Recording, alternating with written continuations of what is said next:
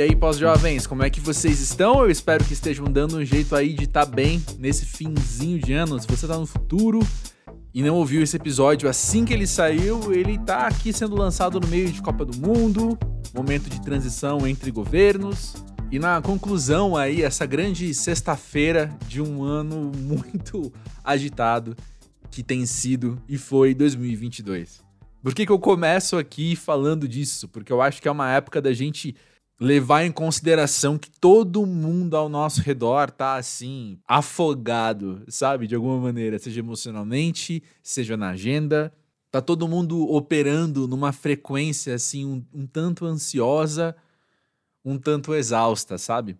E esse podcast aqui, o Pós-Jovem, existe pra gente dar conta dessas questões mais humanas, dessas questões que fazem parte do nosso dia a dia, que fazem parte da nossa geração, da nossa cultura sendo brasileiro, sendo pós-jovem, estando aí no corre. E acho que essa, esse misto de exaustão com ansiedade define muito bem esse tempo que a gente está vivendo, né? Digo por mim e digo por muita gente ao meu redor. Bom, tô falando de mim, mas nem me apresentei. Eu sou André Felipe de Medeiros. Eu tô sempre aqui nesse espaço de conversas, não entrevistas, mas conversas muito livres, muito soltas, com pessoas sensacionais sobre essa época da vida, quando a gente já tem bagagem, já tem repertório, já se conhece melhor e pode então contemplar a estrada que vem pela frente com outra energia, com outra cabeça, né? Toda semana tem convidados aqui no Pós-Jovem compartilhando suas experiências de vida, como a gente tem amadurecido, o que, que a gente tem aprendido. E eu tenho um baita orgulho. Eu, de vez em quando, assim, umas duas vezes por mês, três vezes por mês, eu dou uma roladinha no feed do pós-jovem, assim, eu vejo quem já passou por aqui, é um exercício que eu acho importante a gente relembrar o que, que a gente já realizou, né, no meio de tanta ansiedade, como eu falei, no meio de tanta cobrança, tanta demanda, e eu olho e falo, caramba, olha quanta gente incrível já passou por aqui, um grande prazer que eu tenho na vida também é descobrir um podcast novo e quando eu vou ver o que já foi publicado, tem um monte de episódio que eu quero ouvir. Se esse for o seu caso, se você chegou aqui o Pós-Jovem pela primeira vez hoje, eu fico feliz de pensar que você vai ter essa mesma experiência, sabe? De você abrir o feed do Pós-Jovem ou no arroba Pós-Jovem no Instagram, tem ali nos destaques dos stories todos os convidados separadinhos por área de atuação. E eu, eu tenho essa alegria de saber que você vai olhar e falar: caramba, muita gente muito massa. A começar por quem? Andresa Delgado, nossa convidada da vez. Andresa é uma pessoa que eu. É uma dessas pessoas, eu falo isso de vez em quando aqui no podcast, né? Mas que eu já acompanho há um bom tempo e eu fico olhando e falando, cara, qualquer hora eu preciso chamar a Andresa pra vir aqui pro podcast, preciso bater esse papo com ela, porque eu sei que vai ser muito bom. E aí o que aconteceu? Eu tava num evento dos meus amigos Banda Tuyo, que já passaram aqui pelo podcast também. Um grande beijo pros três. E a Andressa foi a mediadora ali do lançamento do disco e foi quando a gente se conheceu pessoalmente e eu logo fiz o quê? Exatamente, o convite. E ela, muito generosa, muito gente boa, muito querida, na hora topou. Você talvez conheça a Andresa pelo Lança Braba, o podcast dela, talvez você conheça ela como produtora cultural. Ela é diretora da empresa Irmãos Delgado, que ela tem com o Jeff Delgado, não por acaso seu irmão. Jeff é um cara também que eu gosto bastante e é um cara que eu acredito muito, porque ele fotografa muita gente muito incrível. Em várias matérias que eu escrevo no Música Pra Ver, os créditos das fotos são Jeff Delgado. E talvez você conheça a Andresa por ser uma das fundadoras do Perifacon, que é um evento que leva a cultura geek para ocupar espaços periféricos, geograficamente periféricos. Eu estava lá na primeira edição do Perifacon, que foi no Capão Redondo, aqui em São Paulo, e tenho como provar, inclusive, isso foi algo que a gente deu risada juntos, conversando antes de começar a gravar, porque na foto que a Andresa tem no banner do Twitter, aquele header do Twitter, tem eu ali logo atrás, eu, tô fazendo figuração na foto ali logo atrás do personagem principal, do protagonista da foto. Eu ali atrás de figurante na fila para entrar no Perifacom. Enfim, fica aí uma, uma breve curiosidade. Andresa tem 27 anos, ela nasceu na Bahia, cresceu em São Paulo e tem muita coisa para contar, como você vai ouvir agora. Lembra de seguir o Pós-Jovem na plataforma em que você escuta podcasts e também arroba pós-jovem do Twitter e do Instagram. Os links estão na descrição deste episódio. Beleza, então, ouve aí o papo com Andresa já já eu volto.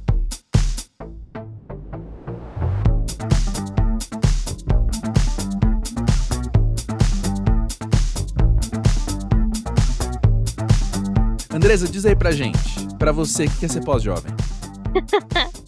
ah, eu não sei, eu acho que é, é se permitir, talvez, é, é tá entre é, essa ideia de que você não viveu muito, mas você já viveu o suficiente para entender o que, que você gosta e o que você não gosta. Aham. Eu falo, ó, quem é freguês aqui do, do Pós-Jovem, do podcast, sabe muito bem que eu falo uma coisa muito parecida, quase todos os episódios, né?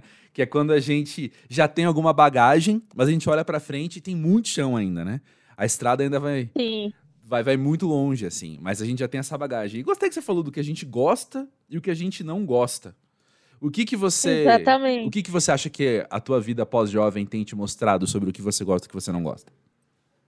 Ah, eu gosto de Ah, eu gosto do meu com as coisas, eu gosto das coisas que eu trabalho hoje. Aham. Eu descobri que eu gosto de fazer algumas coisas sozinha, então pra mim é legal, tipo, ir no cinema sozinha, viajar sozinha, coisas que me davam medo quando eu era mais nova e hoje eu não tenho mais. Uhum. Tem a ver com se permitir isso? Porque foi outra coisa que você falou sobre ser pós-jovem, né? Então, quando você se permitiu ir ao cinema sozinha, se permitiu viajar sozinha, você viu que não era Exatamente. amedrontador, né? É, exatamente. Eu também, eu Exatamente. também sou essa pessoa de, de apreciar a solitude. E tem coisa também que não é a solitude pela solitude. É que às vezes tem uns rolês que são tão específicos pro meu gosto que eu quero aproveitar do meu jeito. E ter que dividir com alguém, às vezes é abrir mão de uma coisa que é muito importante pra mim. Sabe? Por exemplo, eu fui viajar nesse ano. Pela primeira vez em muito tempo, eu fui fazer uma viagem diferente de só até ir ali à praia com os amigos, por exemplo, né? E aí eu fui pra Minas Gerais, Uhum. lá no interior, fiquei uns dias lá, e eu fiz muita questão de ir sozinho, por causa disso.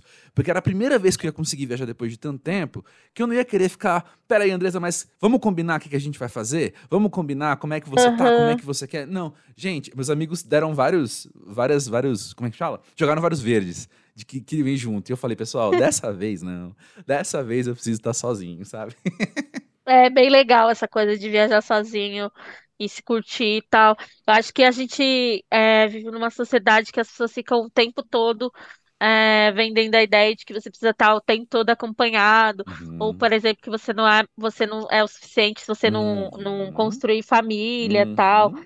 E eu acho que acho que essa nossa nossa geração tem discutido e quebrado é muito bastante essa ideia de que a solidão é uma coisa ruim, sabe? Acho que estar só às vezes é legal. É, é, concordo muito contigo. E esse lance também, eu acho que tem uma, um contraste com a juventude, que é aquilo, como todo mundo sabe, né? Quando você tem 14 anos, você baseia quem você é por quem tá do teu lado, né? E a gente pós-jovem já sabe quem a gente é, né? A gente não vai precisar. Eu não, eu não preciso que você esteja comigo pra eu ter segurança de que eu sou uma pessoa legal, né? Ou que eu sou uma pessoa X, Y, Z. Sim, total, eu concordo. É isso aí, é isso aí. Vem cá. Você hoje gosta do trabalho que você faz. Nós também gostamos do Sim. trabalho que você faz. Como que, como que é pra você poder trabalhar com o que você gosta? Pergunta bem aberta mesmo. Ah, é um desafio, Uhum. porque é, acho que não dá para romantizar, é, ainda mais porque a gente está falando num lugar de escassez, então construir as coisas Uhum. é, do zero é, é um trabalho bastante difícil. Conseguir ganhar dinheiro com essas coisas também é difícil. Eu acho que hoje, hoje a gente, hoje eu posso olhar um pouco a minha história e dizer, cara, estamos construindo um negócio legal Uhum. e, e- e mudando um pouco a, e, e tocando um pouco o dedo na ferida da indústria e, colocando as pessoas para pensar sobre representatividade, Ah, mas ainda tem-se um caminho muito longo a cumprir, porque, enfim, a indústria é um negócio muito difícil, né? Hoje a gente, eu estava tava batendo um texto que é sobre o Prêmio Esportes Brasil. E, sei lá, de 47 indicados finalistas, só quatro pessoas são, ne- são negras. E a gente está Uhum. falando do país que mais da metade da população é negra, sabe? Uhum. É, qual, qual, qual o tipo de representação que a gente tem construído dentro do entretenimento, né? Uhum. Então, é, quando você entra num set, quando você vai fazer um trabalho e você é a única pessoa negra, não é um negócio legal, sabe? A gente, eu ultimamente tenho falado muito sobre essa coisa de ser o negro único. Isso não é legal, isso é ruim. Isso Uhum. aponta é, para um racismo da indústria, para uma preguiça da indústria. Porque eu olho, por exemplo, para minha empresa e eu falo, como é que eu- a maioria dos meus funcionários todos são minoria? Minoria aqui é um, só, sei lá, só tem um homem branco aqui na empresa. As pessoas que são brancas, é, uma é travesti, É, então, assim, eu olho pra isso e falo, por que é tão fácil pra mim? Por que, que é difícil pra essa galera? Uhum. Né? É, são Excelente. coisas que são, são, são desafios que a gente tem, que eu fico pensando o tempo todo e trazendo disputa, né? Ao mesmo tempo, acho que eu tenho construído, me sinto feliz de ter de estar construindo um legado e trazendo pessoas é, junto e mudando um pouco a indústria. Pô, total! Total. Mas tem uma questão aí que pra mim é, é, é lógica, é matemática, sabe? Assim, quando você. Você acabou de dizer, mais de 50% da população brasileira é preta. Então, como é que, se eu escolho 10, não é Brasil se a maioria também não for preta, sabe? Isso aqui não é Brasil. E eu, como crítico cultural e eu, como produtor, eu tenho esse desafio o tempo todo. Eu não quero, de maneira alguma, vir aqui em, em algum cinismo e dizer, eu olho pro, pro pós-jovem, eu olho pro perfil de convidados e eu olho e falo, isso aqui nem sempre representa o Brasil, sabe? Isso aqui nem sempre, porque eu, agora de cabeça eu não vou lembrar também, número de pessoas com deficiência no Brasil, a porcentagem não é baixa, sabe? Então quando eu olho pro convidados do pós-jovem que tem, que, que tem deficiência, é um número muito pequeno também. E esse é o tipo de de drama, de conflito, de, de, sabe, de indagação que eu preciso fazer o tempo todo. Eu também, eu como homem branco cis, né, preciso fazer isso para mim o tempo todo porque eu sei que o lugar de onde eu venho culturalmente, automaticamente, é o de não ver essas coisas. Então, portanto, eu preciso entrar nesse pensamento, nessa lógica, como eu falei, é, é matemático, né? Se mais da metade é preta, se a minha amostragem não não tá paralela a isso, então não representem. Então não é Brasil, né? Exatamente, exatamente. São coisas é, que a gente precisa conversar e problematizar Uhum. é, para que as coisas mudem, assim. É uma luta histórica de representação. Porque a- às vezes as pessoas não entendem que essa discussão sobre a representação negra, não só nas telas, mas dentro dos sets e nas Uhum. direções, ela tá ligada a uma disputa do subconsciente das pessoas, né? Aham. Dia desses a gente viu um vídeo de um cara que é desses caras aí, que é do YouTube, que analisa comportamento, e aí, segundo ele, o cara que estava indo fazer a entrega ia roubar ele. É, mas e aí as pessoas ficaram questionando, meu, mas de onde ele tirou isso e tal? Obviamente tem uma construção no subconsciente das pessoas, da disputa do imaginário de quem é esse corpo que é o corpo que está sempre fazendo um assaltante, quem é esse corpo que está sendo, sendo sempre marginalizado. Então, a gente cresce entendendo que, assistindo e entendendo no subconsciente que o, mulher, que o lugar da mulher negra é um lugar de, subvi sub- de subvivência, né? Uhum. De, de servir. Uhum. É, você, você, isso faz, isso tem um estrago, né? Isso estraga a mente da, da, da, da- dessa, dessa criança, dessa mulher negra, dessa jovem. Por quanto tempo é, eu fui desconstruir essa ideia de que eu podia ser mais, né? Uhum. E, e eu tenho muito orgulho da minha história, né? Eu trabalhei como garçonete, atendente, todos esses lugares foram muito importantes para mim, é, e que fazem parte da minha história. Mas quando você é uma jovem de periferia e você não, você não consegue se chegar em outros lugares, isso é um problema. Isso é um problema, Uhum. sabe? Nossa. Então hoje eu acho que hoje que acho que hoje uma das minhas é, maiores missão, missão é conseguir discutir é, empregabilidade e novas possibilidades para pessoas que têm a história parecida com a minha. Sim, não, excelente. E eu vou dar aqui um exemplo. eu vou dar aqui um exemplo mais concreto que eu posso te dar de como isso é uma coisa também do subconsciente, como você falou, né? Porque quando eu falei, e aí, você trabalha com o que você gosta? Eu jurava que a tua resposta ia ser cultura geek, você ia falar do sei lá o que da cultura geek. E você trouxe o quê? O que você mais gosta, que é algo que eu, na minha vivência, não vou enxergar. Porque o meu paralelo com você, quando porque a gente, quando a gente fala com outro, a gente projeta muito da gente mesmo, né? Então, assim, quando, quando eu falo pra você, ah, que legal que você trabalha com o que você gosta, é porque tem um paralelo aí com o trabalho que eu faço também, que eu gosto. Pô, trabalho com música, trabalho escrevendo sobre arte, sobre cultura. Então, mas como eu, como não faz parte da minha vivência, essas questões raciais, as questões raciais não fazem parte da minha vivência.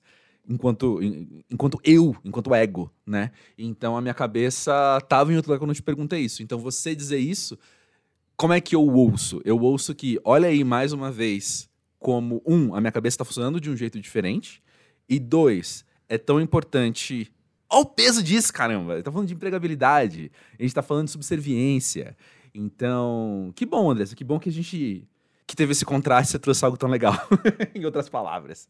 Imagina, imagina. Mas vamos falar de cultura geek também? Vamos, vamos. Como é que esse tema se desenvolveu ao longo do tempo para você, assim? Quando você olha para você hoje, você, há não sei, 10 anos, como é que é para você hoje, com a experiência que você tem trabalhando nesse meio, você olhar para trás e pensar como era a tua relação com a cultura geek antes disso ser trabalho também? Olha, eu acho que tem uma parada assim que é Perifacom e depois da Perifacom, uhum. assim. Eu acho que eu construí um lugar também que me deixou confortável para entender que eu sou nerd, sabe? Hum. É, a gente, eu trabalho com uma comunidade, trabalhar com a comunidade nerd, inclusive foi meu, meu texto de, de Dia da Consciência Negra, hum. é, trabalhar dentro dessa comunidade é um lugar de disputa muito difícil, né? Hum. Que é isso, você vai ter um reboot, você vai ter a introdução de um personagem negro e as pessoas ficam o tempo todo né? Tem até uma comparação, né? Que é tipo a negra, negro, raivoso. Aí branco é uma pessoa de atitude, né? Então, uhum. Então, essas assimilações que a gente tem, a gente precisa falar sobre essas assimilações, sabe? É, por que, que uma atitude de um personagem é lida de um jeito, mas quando é de um personagem racializado é lida de outro, sabe?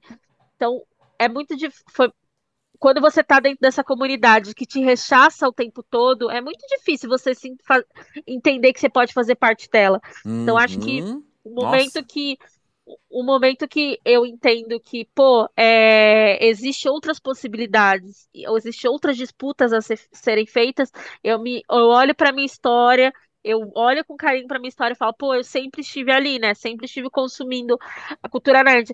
Tem um texto meu que eu gosto muito que chama a cultura nerd, a cultura, a TV aberta me fez nerd, que é também sobre essa coisa de, cara, eu tô o tempo todo é, consumindo coisas que são do quadrinho tô o tempo todo consumindo. Cara, Blade é uma parada que eu sou completamente doente, assim. é, eu gosto muito, assim.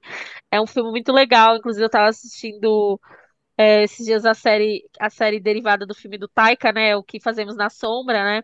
É, e aí o Wesley Snipe aparece lá para poder rever um pouquinho o Blade numa, numa call no Zoom e eu fiquei dando risada e, e, fiquei pensando, pô, eu gosto tanto dessas coisas, sabe? É, elas, elas sempre estiveram presentes na minha vida. Talvez não de forma uniforme, talvez eu, nem eu entendia o que eu tava, que tava acontecendo, é. sabe?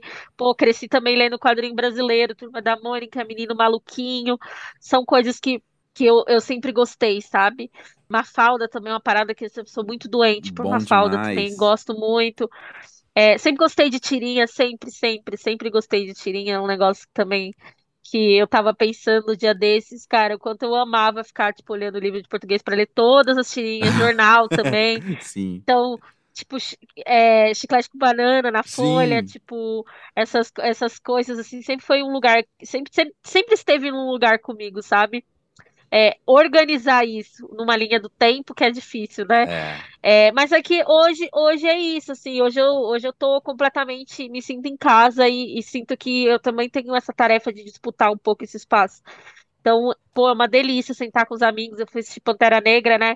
E aí eu fui com a galera, com a galera do trabalho e, pô, uma delícia você assistir um negócio, aí você falar, tipo, pô, eu sempre quis ver o arco do namoro invadindo Wakanda, se sentir bem, assim, sabe? Acho que tem uma outra, tem um outro lugar, outras novas coisas sendo construídas dentro da comunidade.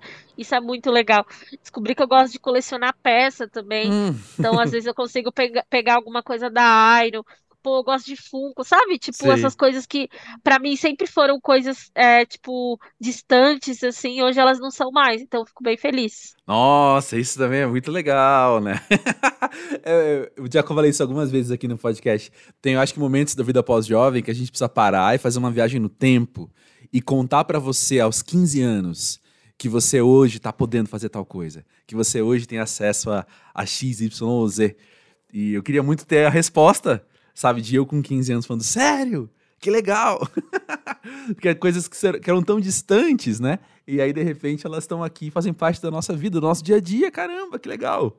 Cara, é, isso é muito legal, assim, eu nunca imaginei, mas eu acho que, por exemplo, isso é, isso, isso já não vai ser distante para outras meninas negras, assim, sabe? É muito legal Uhum. é, receber uma delícia. mensagem falando, pô, me, me, me inspiro em você, pô, é, seu trabalho é muito importante, você tá fazendo um negócio muito legal. Acho, acho que acho que são, são discussões muito, muito legais e que hoje, não- hoje a gente ainda não criou a máquina do tempo, né, Uhum. para para voltar no tempo e dizer, pô, acredite nos seus sonhos, mas eu acho que essa coisa de olhar para as meninas negras e falarem, elas falarem, pô, existem novas possibilidades, você tá, vocês estão construindo, você está construindo uma ponte, isso é muito legal, sabe? Nossa! Sensacional!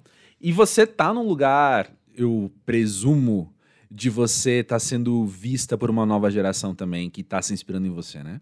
Ah, cara, sim, acho que principalmente no evento da Perifacom dá para ver que a gente está construindo é, coisas muito legais é, e conversando e dialogando com uma geração passada e com uma nova geração, assim, isso é muito irado, muito legal, muito feliz. Sensacional. E tem outra coisa aí também, que é, você citou Turma da Mônica, Menino Maluquinho, Mafalda, tudo, o Blade, tudo isso que te formou o teu repertório e formou as os seus interesses e tudo que você gosta. Como é que é estar na Perifacom do lado de cá, com outros artistas que você sabe que vão formar também o repertório de outras pessoas, com esse nível de conexão que você tem com, com outras obras, né? Cara, É, é muito legal, assim, o trampo da Perifacom, porque a gente está o tempo, tempo todo con- con- co- é, conectando com artistas de periferia, mas outros artistas que já estão no hype. Acho que a gente tem um lugar muito. A gente está construindo um lugar muito bonito, que é, tipo, não é um evento só para a galera da quebrada, é um evento que a Uhum, gente quer dialogar com todo mundo uhum. e dar oportunidade, é, do cara, da mina, dessa pessoa, é, conhecer é, um cara que tá desenhando na Marvel, na DC, sabe? É, isso é irado, sabe? Isso é muito foda. Isso é, isso é muito legal. São oportunidades. A gente tá mexendo com o imaginário das pessoas.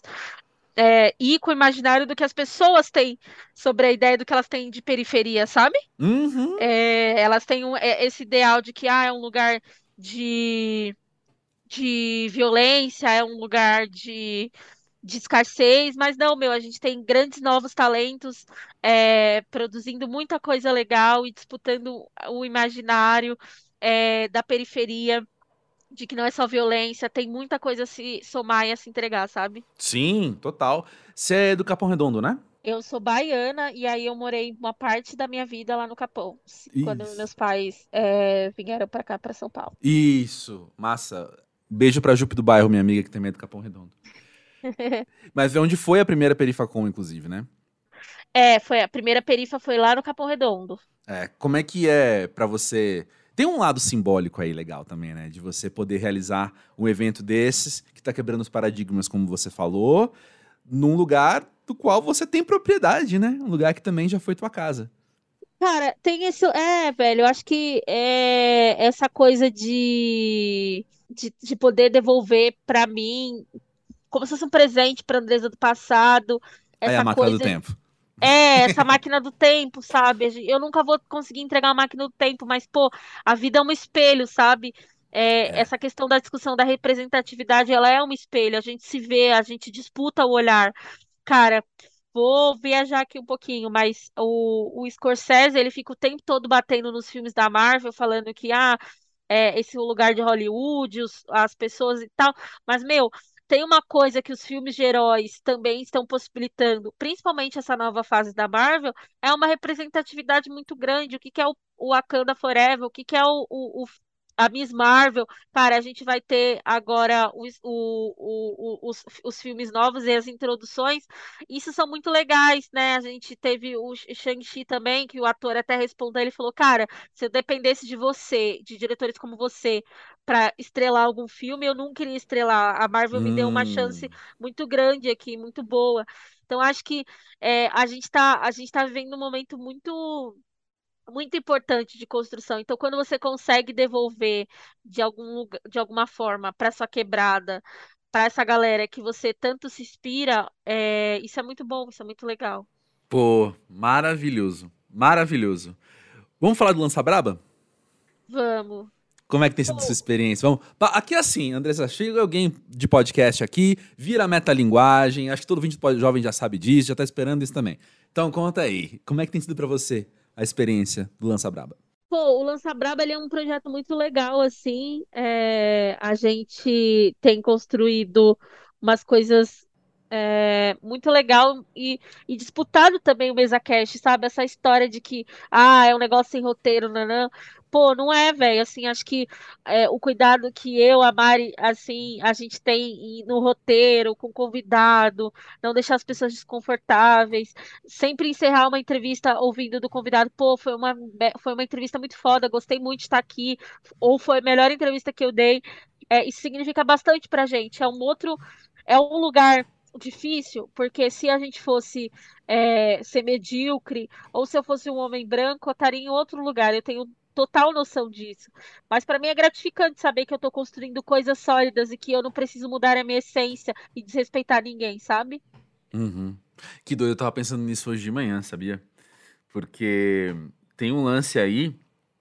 É claro que eu não tô entrando na narrativa que você trouxe enquanto eu entendo meus privilégios de homem branco. Eu vejo até certo ponto e quero aprender a entendê-los melhor, né?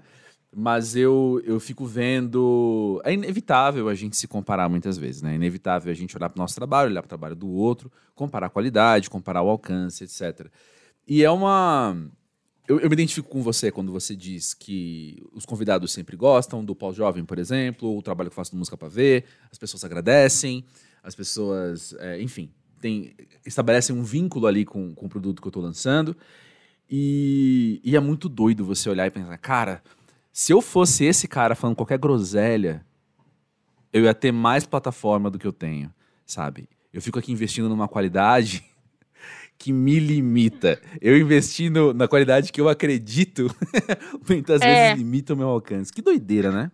É, é, são, são escolhas, assim, né? E mas posso falar? Eu acho que acho que você em algum momento vai ser, acho que em algum momento a gente vai ser recompensado, sabe? Eu me sinto Uhum. recompensada por fazer um trabalho digno e sem e sem ah, sem zoar a vida das pessoas, sem ser escrota, sabe? Tipo, eu é, Apenas isso, né? Eu, ó, gente, cara. desculpa, eu sou muito alternativo. Eu escolho não ser escroto. É, cara, eu acho que é um trabalho, mas isso também te solidifica dentro dentro de, de, de um lugar mais confortável, assim. Eu sei que é mais demorado, mas, mas ele é recompensador, sabe?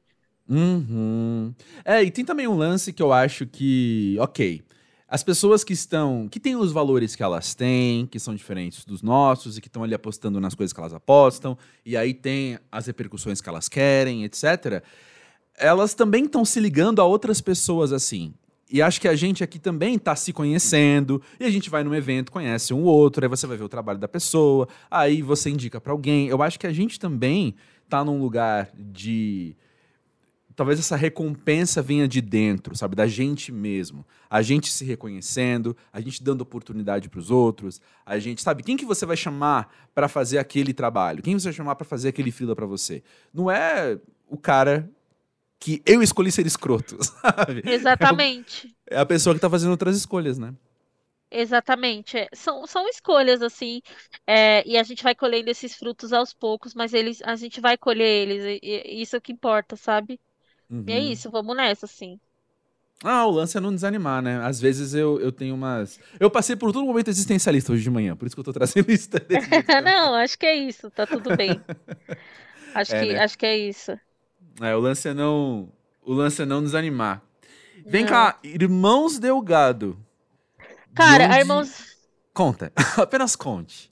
Cara, a Irmãos Delgado, ela é um pouco do sonho é, de várias pessoas, assim, meio do meu irmão, da Fê, que trampa com a gente.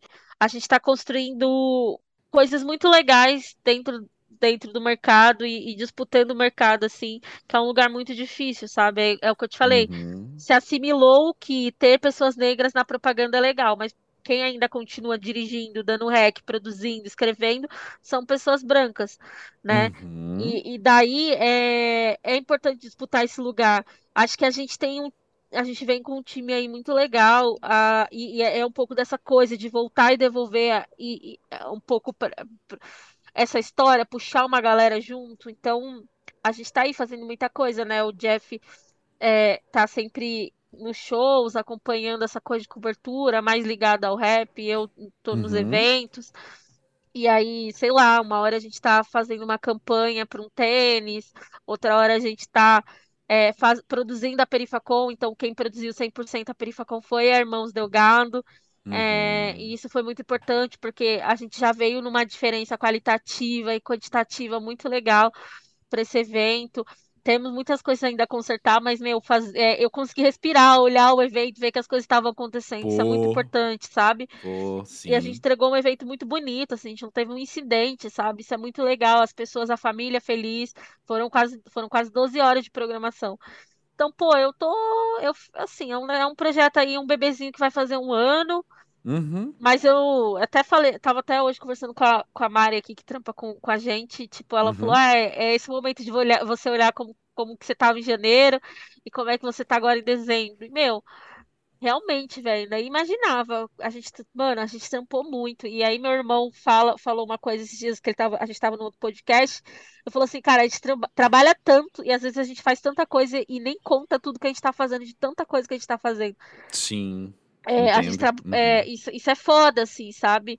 É, uhum. E foi um ano incrível, assim. Meu, foi um ano muito louco, assim. A foi premiado, assim. Agora fazendo um balanço assim, meu, o Lança Brava foi indicado para duas premiações, foi finalista. A, a, gente, a gente ganhou aí no Pretas Potência, é, assinei na produção da campanha de Dia dos Pais do Mano Brown. Estamos aí no toque da, da parte de, da, é, das redes sociais e campanha também do documentário do, do Racionais na Netflix. Pô, nosso time fez um monte de cobertura irada pro, pro, pro, pro Emicida, a Rashid. Assinamos estilo de, de, de campanha.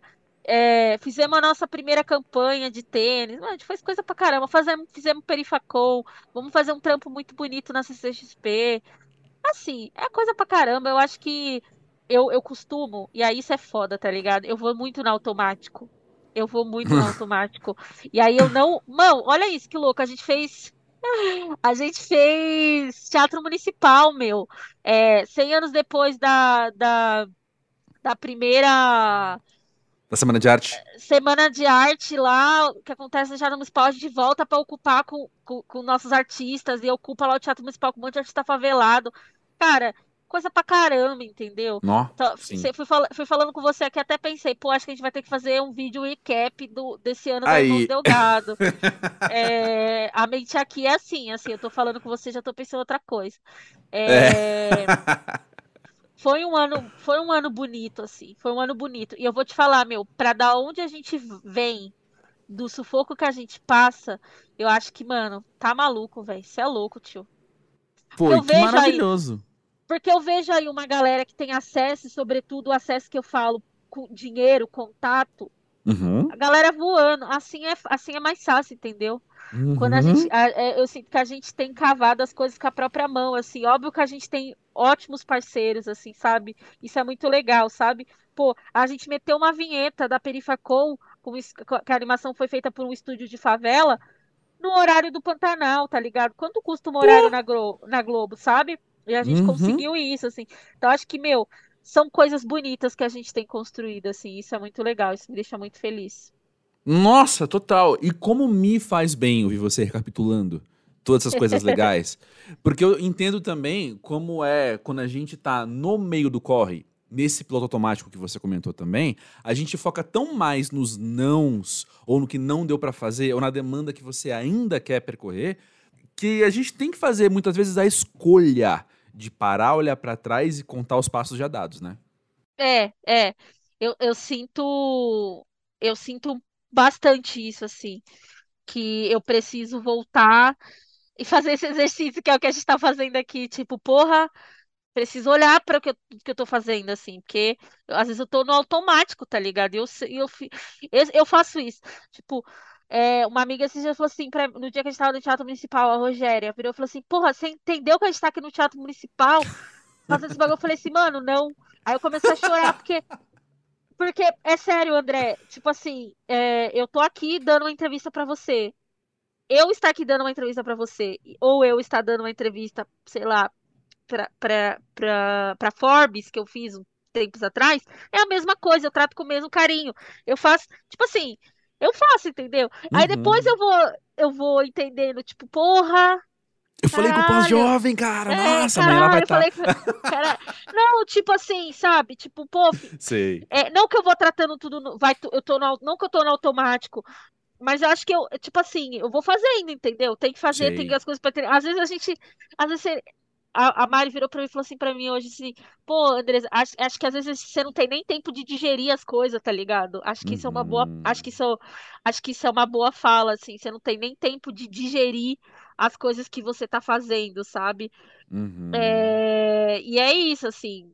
Mas, mas eu, ao mesmo tempo, eu fico muito feliz, assim. Eu fico, fico honrada, é, e de estar mudando o mundo. Talvez quando eu tiver férias, que eu vou ter férias, eu, Eu eu perguntar isso consiga. agora, hein? Ah, É, eu, eu, eu, eu possa, eu possa, eu possa olhar e falar, porra, e, e, e pensar tudo que eu fiz, assim. Isso é foda. É, longe de mim querer usar as suas palavras contra você, Andresa, mas a gente abriu esse papo falando sobre se permitir, né? É, não, assim, total, não, total. Eu tô já pensando o que, eu vou fazer no final do ano. Tipo, talvez eu. Pô, assim, Viajar aí tem. É, é sim, e tem um negócio muito. Tem um negócio assim, foda, que é meio triste, assim, ao mesmo tempo que a gente celebra, mas, tipo, mano, eu e o Jeff perdemos nosso pai, sabe?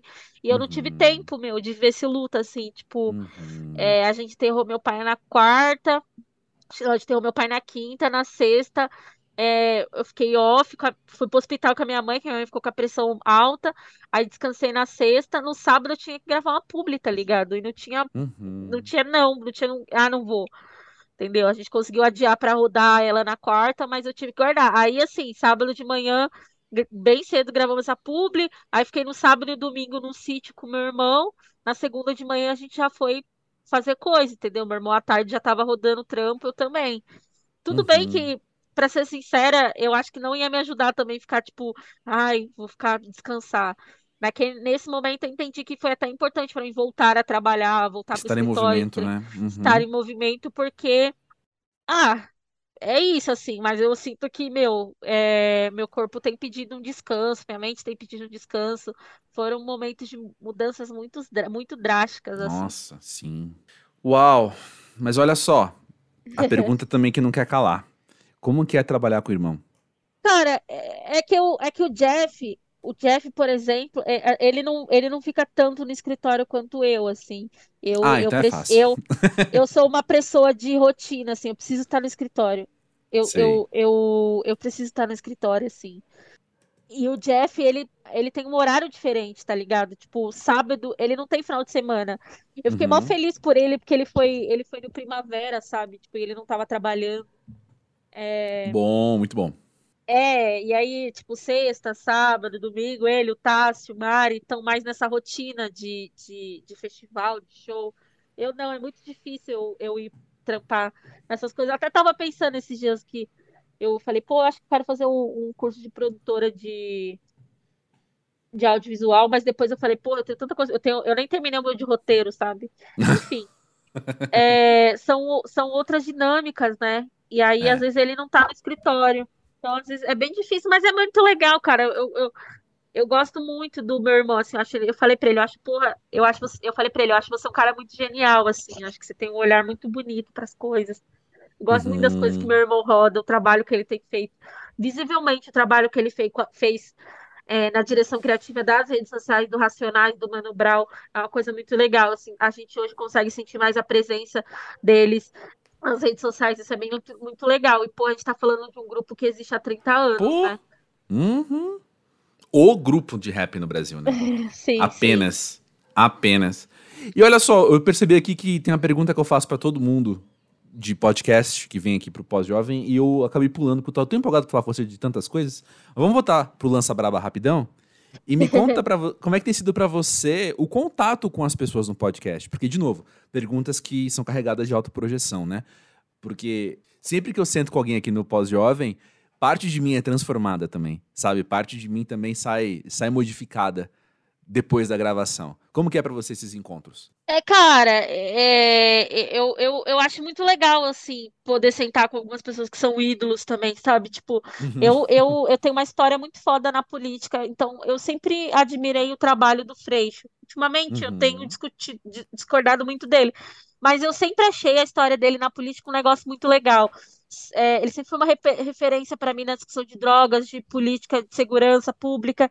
É, ele era um cara muito próximo da Marielle, então para mim foi muito interessante entrevistar ele. Ao mesmo tempo, para mim foi um desafio entrevistar a Tabata, que é alguém que eu discordo muito, mas eu também me vi num lugar de entender, pô, às vezes puxa muito o pé dela, a galera enche muito o saco dela. Sim. E, e, e, e, assim, são coisas muito legais. Os caras, da, as, os caras, as minas da música, também, pô, eu me vi por conta do Lança Braba fazendo as pazes com a música, assim, sabe?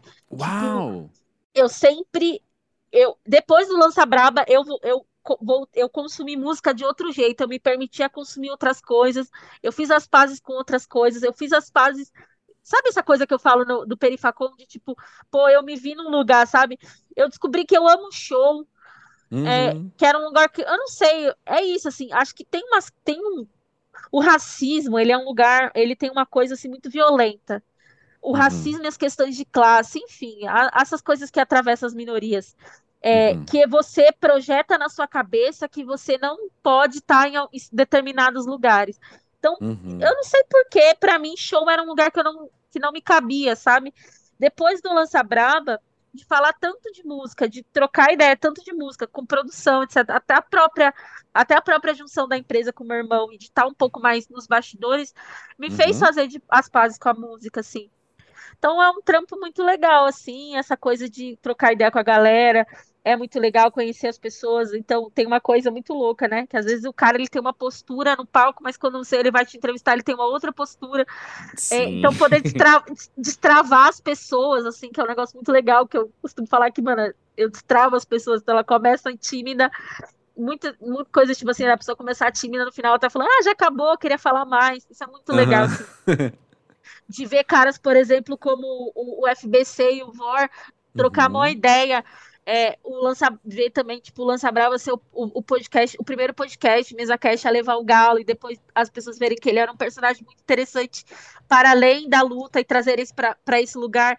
Então, tipo assim, acho que esse lugar de, de, de curadoria que a equipe do Lança Brava tem, é, essa, esse cuidado que, que a equipe tem, são coisas muito legais, assim, fico muito feliz, eu gosto muito, é um trampo muito legal. Pô, sensacional. E é um pessoal muito massa. Inclusive, a gente tem uma intersecção de convidados grande aí, hein?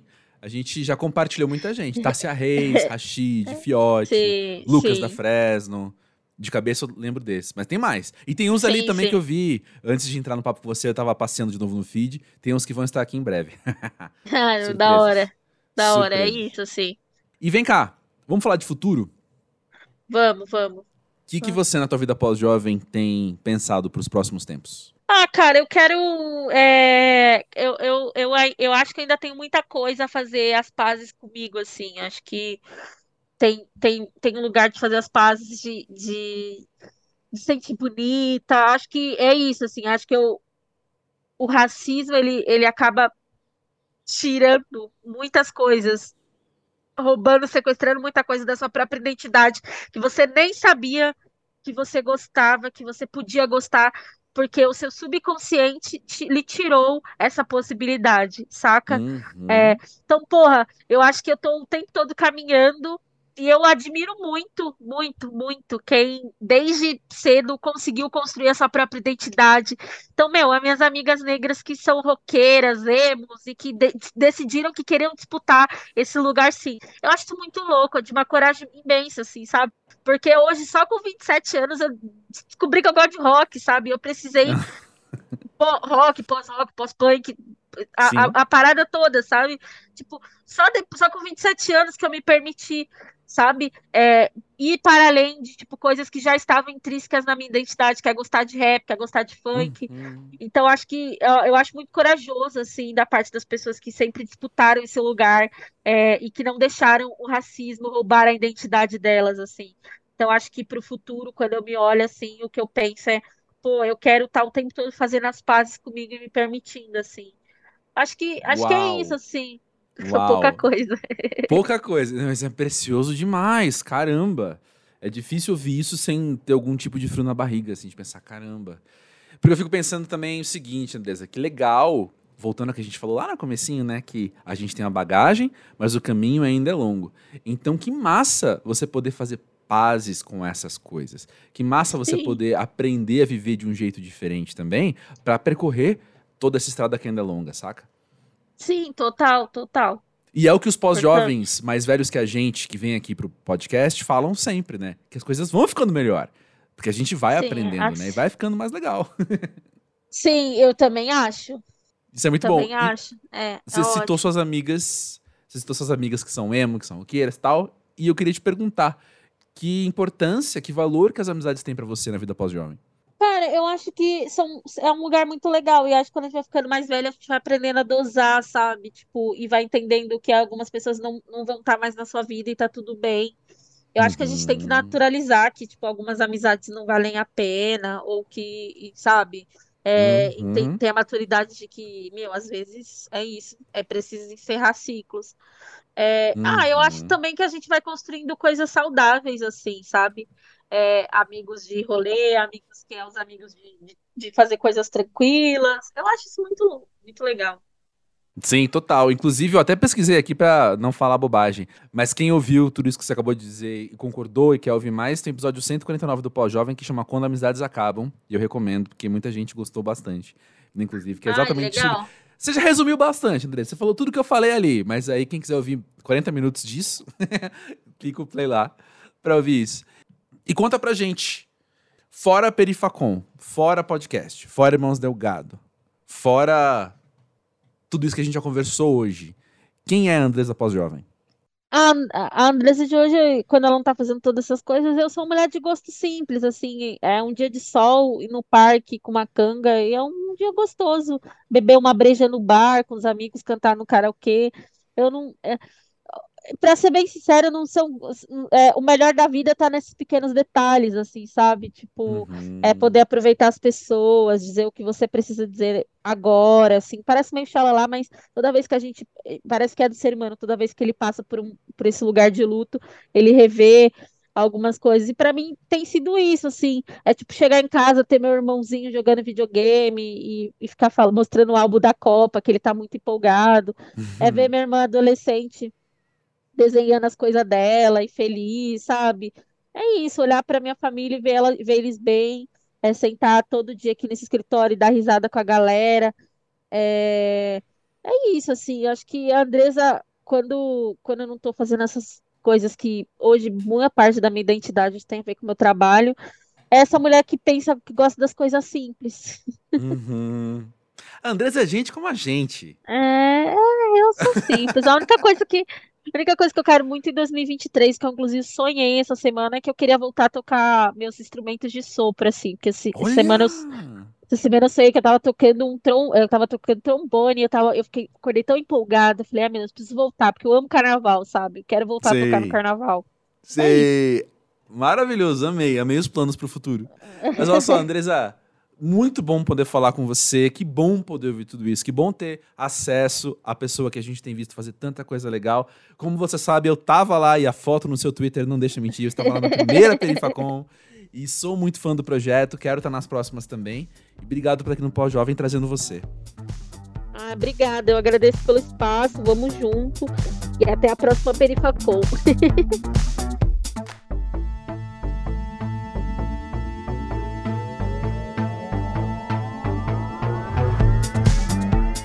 Ai, pessoal, que delícia poder bater um papo com a Andresa, né? Eu fico muito feliz desses encontros que a vida dá, assim, né? De eu poder vislumbrar alguém para trazer aqui pro podcast e de repente aquela pessoa tá na minha frente num evento. Já aconteceu várias vezes e espero que continue acontecendo. É uma delícia esse tipo de coincidência ou a palavra que você quiser usar. E que bom que é a gente poder sentar e conversar sobre a vida e nessa dinâmica a gente poder falar dessas lutas, dessas pautas que atravessam a gente enquanto sociedade, enquanto tempo presente, enquanto a urgência da relevância de poder falar desses temas, né? Como, por exemplo, a luta antirracista. E ela faz parte do nosso dia a dia, né? Assim, a, a partir do momento que você compreende A partir do momento que você entende o papel que você tem nisso, seja ele qual for, seja como aliado, seja como, enfim, como alguém que, que vive no corpo, que vive na pele essas questões ou não, a luta antirracista faz parte do nosso dia a dia tal qual pagar boleto, lavar uma loucinha e ver uma sériezinha para relaxar, sabe? Isso faz parte da nossa experiência pós-jovem mesmo. Eu percebo que eu venho de um lugar, de uma classe média branca, e eu percebo isso muito em amigos meus muito queridos, assim, por exemplo, que parecem querer separar. Assim, existe uma intenção de separar esses assuntos da vida comum, da vida do dia a dia. E eu acho que o perigo também mora aí, sabe? Quando a gente. Vamos parar agora, pessoal, e falar sobre ser antirracista e depois a gente volta ao normal, entre muitas aspas. É muito diferente do vamos abraçar essas ideias então para isso fazer parte da nossa normalidade, né? Eu percebo que existe um incômodo com essa ideia, existe um não é uma ofensa, mas é um uma perspectiva assim de talvez esses temas entraram, invadiram lugares que, que eu não queria que eles estivessem. Mas eu tenho para mim, e eu posso estar errado, mas eu tenho para mim que quando eu sou esse cara branco de classe média, que literalmente é a minha realidade, e, e eu ouço alguém citar uma luta antirracista e eu falo, putz, de novo isso? Ah, a gente vai ter que falar disso mais uma vez e aqui nesse espaço. Eu acho que esse próprio incômodo já me revela muitos dos meus vieses e revela muito do quanto eu ainda tenho que aprender sobre isso e trazer para a normalidade do dia a dia, né? Se for o teu caso, estamos só nós dois conversando agora, pode ser sincero. Se for o teu caso, fica aí um incentivo, né? Para você questionar essas coisas e conversar com amigos que, como eu falei, né, talvez enfrentem essa luta no corpo, na pele. E na humildade, assim, tentar entender melhor qual é o teu papel no meio disso tudo. Eu sigo aprendendo, sigo conversando com os amigos, seja no podcast, seja fora do podcast, dando uma lida, dando uma escutada em outros podcasts também, tipo Lança Braba, e venho aqui falar de coração muito aberto, assim, que tem valido muito a pena compreender isso como parte do meu dia a dia. Eu sou brasileiro, até uma frase do episódio de semana que vem que a gente fala, eu sou inevitavelmente brasileiro, né? Eu tô aqui nessa realidade, tô aqui enraizado, e enquanto eu não compreender os problemas estruturais, vai ser muito mais fácil eu ser parte da doença do que parte da cura.